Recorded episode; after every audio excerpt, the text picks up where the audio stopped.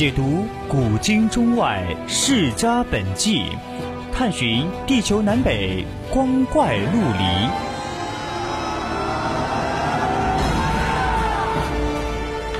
拨开历史迷雾，挖掘未解之谜。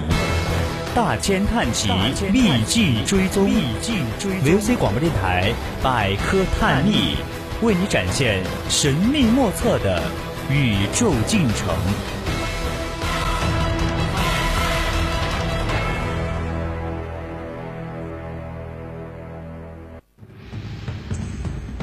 金戈铁马，闭月羞花。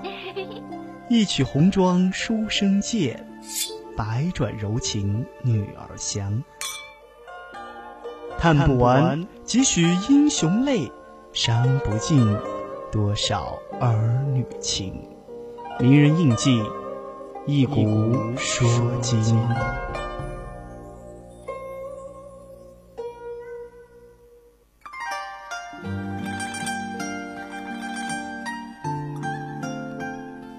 青春调频与您共享，现在是北京时间的十八点十一分，声音来自 VOC 广播电台。现在我们一同走进的是百科探秘之名人印记，我是你们的主播周周。如果你是外地的朋友，可以在蜻蜓 FM 和喜马拉雅网络平台上搜索 VOC 广播电台，收听直播或者听往期节目内容。当然，如果大家对节目有什么好的建议，或者有什么想听的节目内容，可以参与我们的节目互动，可以拨打我们的节目热线零八三幺三五三零九六幺，也可以在 QQ 听友群幺八二七八九二零幺与我们互动。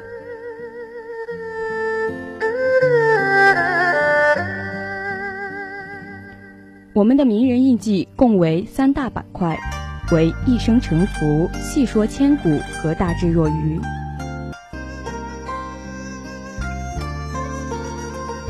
近年来，随着各种清代题材历史剧的热播，康熙智请鳌拜的故事成了人们津津乐道的话题。而鳌拜这个名字也几乎是家喻户晓。在历史上，鳌拜不仅确有其人，而且是清朝年初政坛上的一个重要人物。而历史上的鳌拜，其真实面目究竟如何呢？他是否真的像电影、电视剧中塑造的那样奸诈狡猾？诡计多端吗？今天我们一起来聊一聊这位争议颇多的清朝大臣鳌拜。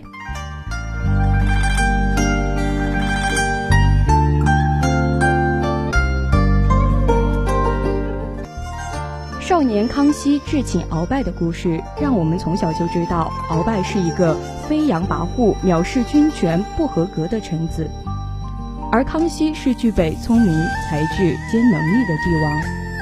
却鲜有人知道，鳌拜曾忠心侍奉三代君王，为大清江山立下汗马功劳。鳌拜出身将门，精通骑射，更是与皇太极出生入死打天下。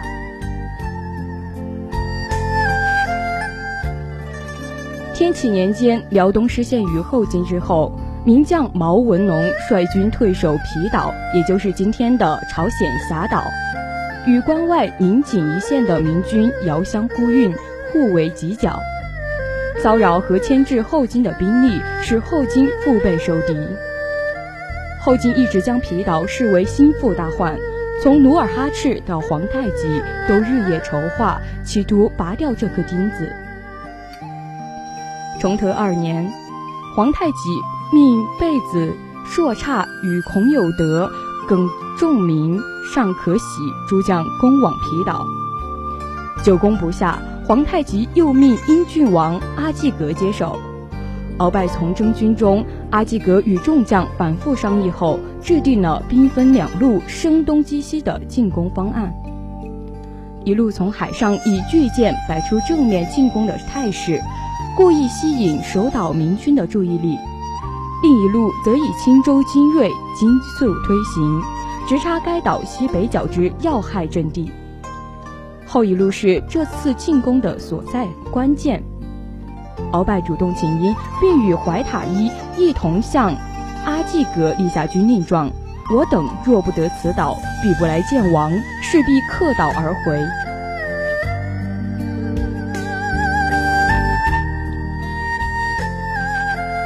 鳌拜与怀塔遂率部渡海发动进攻，不料明军早已严阵以待，一时暴食齐发，秦军进攻受挫，形势紧急。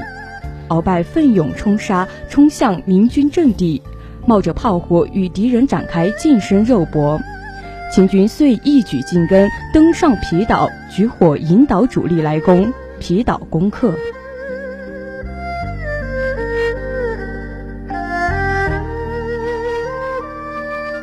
捷报传到盛京，皇太极大喜过望，亲自撰文祭告努尔哈赤，以慰其父在天之灵。皇太极认为皮岛虽然是区区一岛，但攻克之意义远在占领重城要地之上，所以下令对诸将士从优奖励。鳌拜以首功晋级三等男，赐号巴图鲁。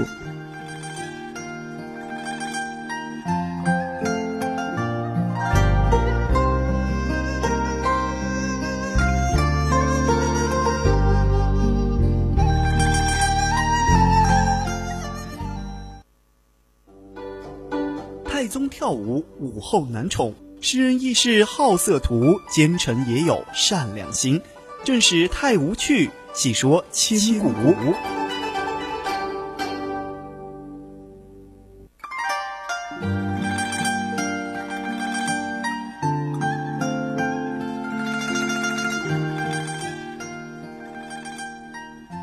鳌拜不仅是战场上的一员骁将，也是皇太极忠心耿耿的心腹。崇德八年八月初九，皇太极逝世，满洲亲贵在地位继承上出现矛盾。皇太极长子肃亲王豪格与皇太极之弟多尔衮争利。皇太极生前统领的正黄旗与镶黄旗拥立豪格，而多尔衮自领的正白旗和镶白旗则拥立多尔衮，双方争持不下，形势极其严峻。而镶黄旗护军统领鳌拜手握重兵，成为这场皇位之争的核心人物之一。他与两黄旗的其他大臣索尼、谭泰等八人汇集于豪格府邸，共立盟誓，愿死生一处。密谋拥立肃亲王为帝。鉴于当时紧张的局面，鳌拜等加强备。密令兵丁守卫门禁，以防不测。八月十四日，代善于崇政殿召集会议，讨论继承人选。鳌拜于当天清晨与两黄旗大臣盟誓于大清门，坚决拥帝先帝皇太极之子，并命两旗精锐护军全副武装，环卫正殿，做好了不惜兵戎相见的准备。当会议之中争论不休时，鳌拜与效忠于皇太极的一批将领纷纷离座，暗箭而起，齐声说道：“我们这些臣子吃的是先帝的饭，穿的是先帝的衣，先帝对我们的养育之恩有如天高海深。如果不立先帝之子，我们宁可从死先帝于地下。”实际上是以武力威胁多尔衮不得觊觎地位。在这种形势下，多尔衮不得不做出让步，提出拥立皇太极第九子六岁的福临继位，由自己和正亲王谢尔哈朗一同辅政。这一折中方案最终为双方所接受，福临继位改明年为顺治元年。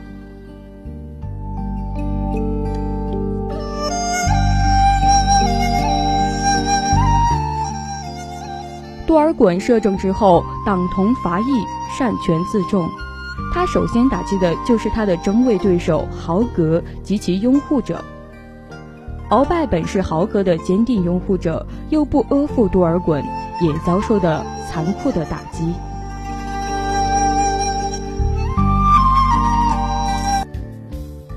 顺治十八年正月初八，年轻的福临去世。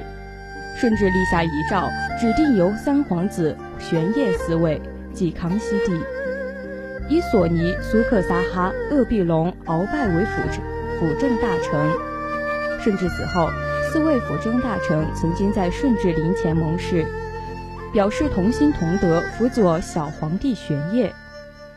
虽然这一盟誓意义重大，但事实证明，四位大臣并不能抱成一团，忠心辅主。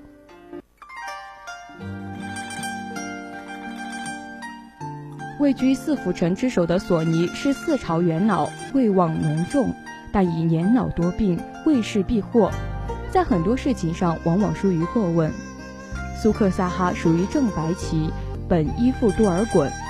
多尔衮死后，朝局一变，苏克萨哈出来告发刚死去的多尔衮，因此受到顺治重用，在四辅臣中名列第二。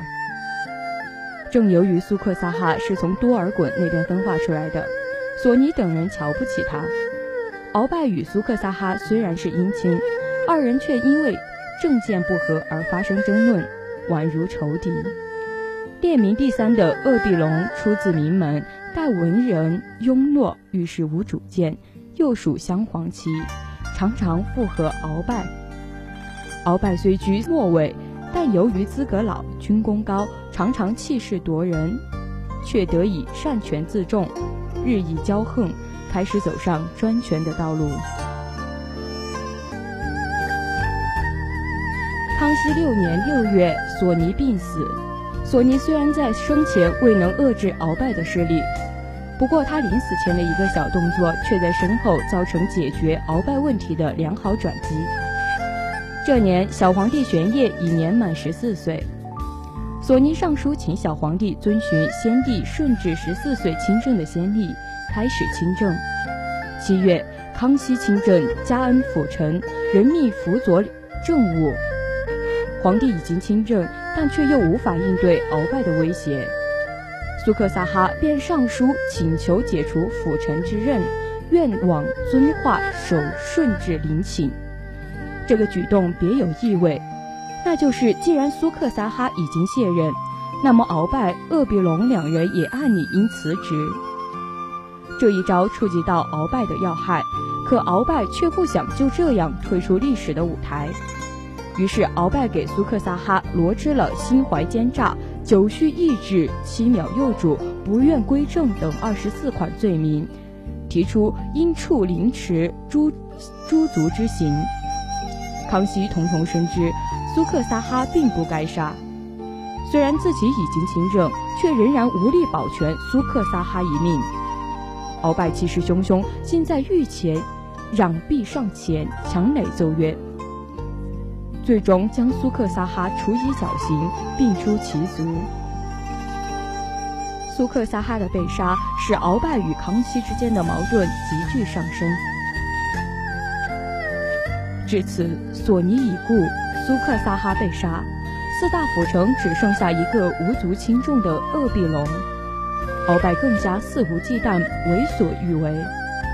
虽然康熙已经亲政，但鳌拜并不想归政于他。当时在康熙朝廷中的法国传教士白庆记载说，在康熙十五六岁时，四位摄政王中最有势力的宰相即鳌拜。把持了议政王大臣会议和六部的实权，任意行使康熙皇帝的权威，因此任何人都没有勇气对他提出异议。此时的鳌拜已经对康熙的皇权构成了严重的威胁。鳌拜党羽已经遍布朝廷内外，行动稍有不慎，必将打草惊蛇，酿成大变。在康熙的八年五月，康熙先将鳌拜的亲信派往各地，离开京城，又以自己的亲信掌握了京师的卫戍权。然后他召鳌拜入宫觐见。鳌拜此前常常出入宫廷，不以为奇。此次一召，他就毫无提防的来了。此前，康熙召集身边的练习布库的少年侍卫说：“你们都是朕的肱骨亲旧。”你们怕朕还是怕鳌拜？大家说怕皇帝。康熙于是不知逮捕鳌拜事宜。等到鳌拜入宫，康熙一声令下，少年们一拥而上，鳌拜猝不及防，被摔倒在地，束手就擒。读不懂史书万卷，听不了名言教诲，不嘲不讽，大智若愚。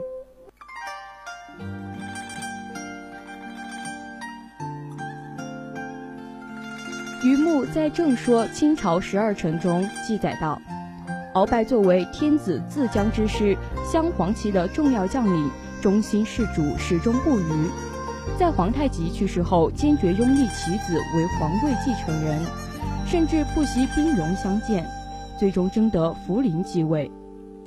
他为此与荣亲王多尔衮结下仇怨，在后者摄政期间，多次遭受残酷打击，三次论死。”当年曾一起盟誓的黄旗大臣，这时早已分化瓦解，改变初衷，转而投靠多尔衮者，如谭泰大获好处。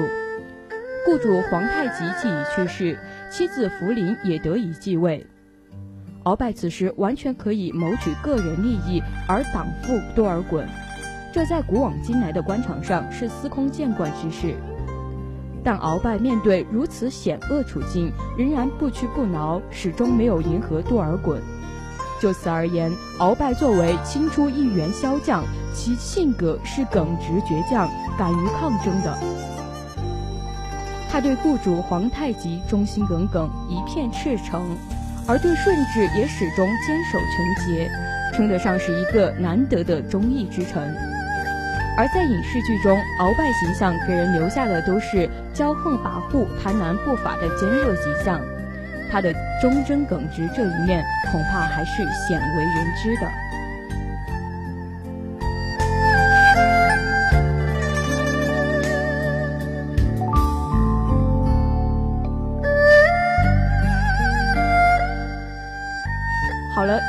是名人印记的全部内容。接下来是百科探秘之探索之旅。